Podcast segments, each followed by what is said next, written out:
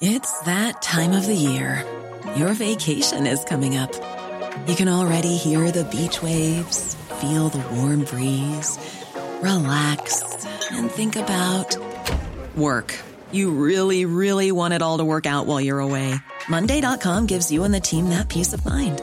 When all work is on one platform and everyone's in sync, things just flow wherever you are. Tap the banner to go to Monday.com.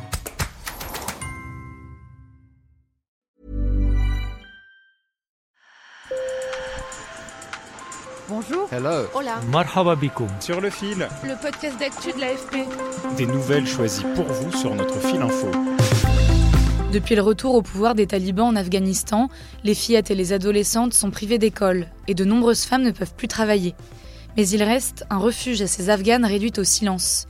Radio Begum, qui diffuse des programmes pour les femmes avec du soutien psychologique et des cours pour suivre l'école.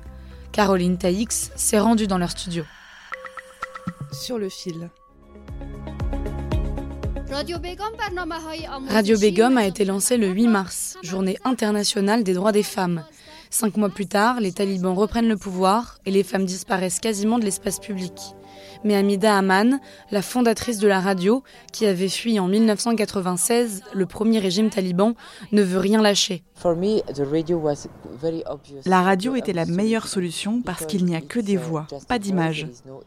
L'idée était de créer une radio entièrement consacrée aux femmes. Je me suis dit que les talibans ne l'interdiraient pas car il s'agit d'un service d'utilité publique destiné aux femmes surtout. Cet espace de liberté est devenu plus indispensable que jamais, et surtout pour les collégiennes et lycéennes qui n'ont toujours pas accès à leur école. Deux fois par jour, le studio d'enregistrement, situé dans un quartier populaire de Kaboul, prend des allures de salle de classe. Il y a neuf jeunes qui suivent des cours avec leurs livres pendant que la présentatrice lit à l'antenne. Parmi elles, il y a Moursal, 13 ans. Je voudrais dire à tout le monde qu'il faut écouter attentivement notre émission et à celles qui ne peuvent pas aller à l'école, leur dire que c'est une opportunité en or. Il faut qu'elles écoutent car elles n'auront peut-être plus cette chance à l'avenir.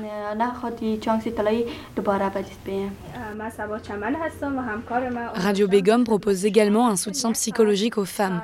Ce jour-là, la présentatrice parle de l'importance de l'éducation dans un pays où moins de 20% des femmes savent lire et écrire contre 62% des hommes. Une femme illettrée appelle pour témoigner. Elle pense que son pharmacien profite du fait qu'elle ne sait pas lire pour lui donner des médicaments périmés. Cette radio est un espace qui accueille toutes les peurs, les impressions, les sentiments, les histoires.